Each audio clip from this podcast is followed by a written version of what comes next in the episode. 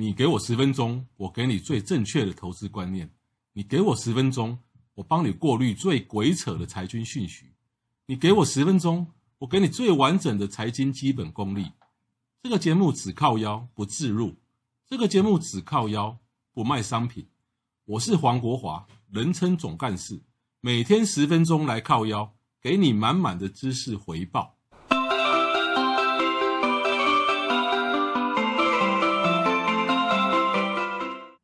各位网友收听黄国华财经来靠腰，我是保险区块 Pro 张。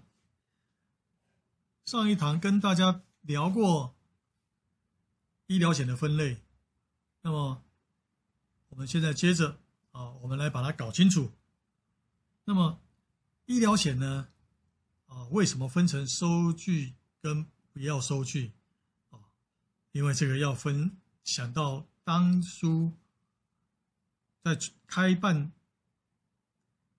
健保的时候，很多消费者都很死硬派，以后我就有健保就好了，我不需要再买保险的医疗险了，啊，所以就渐渐的，保险公司的产品就分成这两个区块了。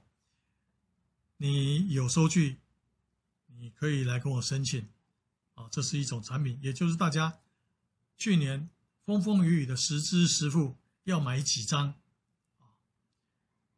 然后呢，不用收据的呢，啊，大家就常常听到了，终身医疗也不用收据，重大疾病也不用收据，癌症险也不用收据，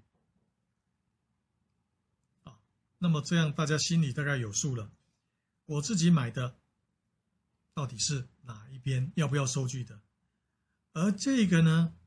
很多保险公司呢，有趣了，他为了制造你买的非常丰盛，item 项目非常的多，他会把一个医疗险里面，比如说实质书的医疗险里面有病房费、有杂费、有手术费，这三个大区块呢，他把它分成三个项目来卖，所以呢，你也许。你在以前也曾经买过病房费，纯粹只理赔住院一天多少钱？也有人纯粹只买到手术险，动什么手术赔多少钱？啊，那么杂支医疗的杂支，这个就比较少人买了哦，啊，所以你大概可以想象一下，有些人买的是三合一。有的人是买单品，这个都无所谓啊，你只要确定好是不是要收据。好，另外一个不要收据的呢，终身医疗啊，终身医疗险不用收据，只要缴费缴满二十年，你这一辈子跟保险公司约定的住院一天多少钱啊，那么动什么手术赔几倍，那么这个通通不要收据。好，接下来。癌症险，癌症险也不用收据，啊，早期的癌症险，只要你开证明，证明我住院住几天，我动化什么化疗，动了什么癌症手术，保险公司就依照合约来理赔，也不用收据。那重大疾病呢更简单，以前的重大疾病险，只要符合理赔的条件，保险公司就理赔你的保额。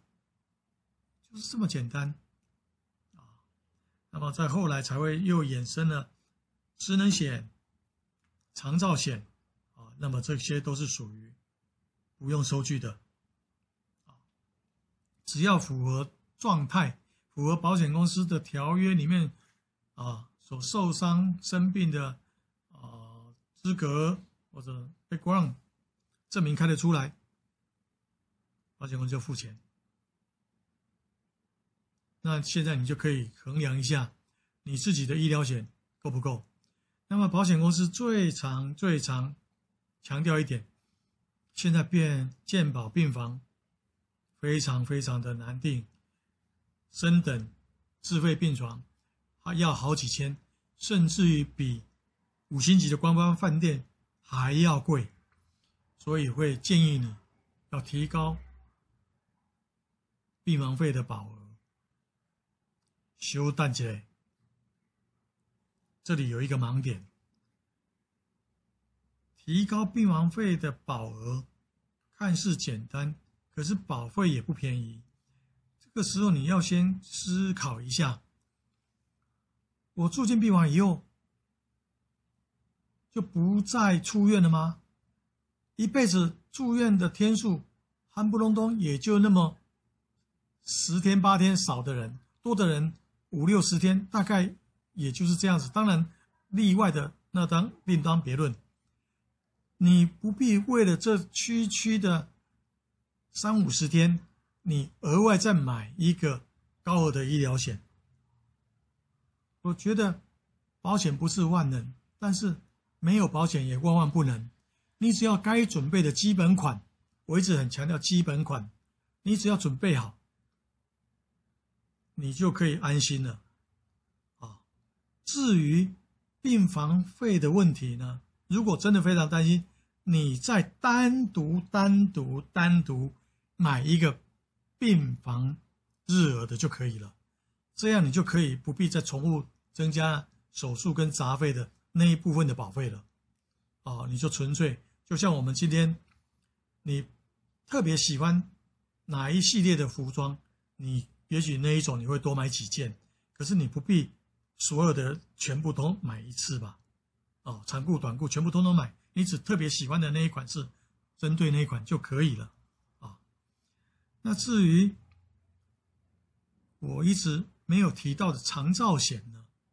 啊，这个东西比较诡异一点啊，因为到目前为止。叫好不叫座，保险公司呢一直在那里放风声，国人买长照险的比例太少了，哦，这点非常非常的不对，应该加强。可是大家有没有想过，长照险的保费高还是低？那么合不合乎你的经济算盘？你自己有没有计划？计算过，现在大家一直在推行安宁，避免卧病在床、失能的时间太久，造成亲人跟医疗体系的崩溃。所以，我可以大胆的预估，这一个区块将来是越来越短。所以，我觉得我们是不是还可以再看看啊？尤其。目前的长照险都涵盖死亡理赔，各位，我们已经有买寿险了。如果长照险里面再涵盖死亡理赔，是不是重复买了？如果将来的长照险割舍掉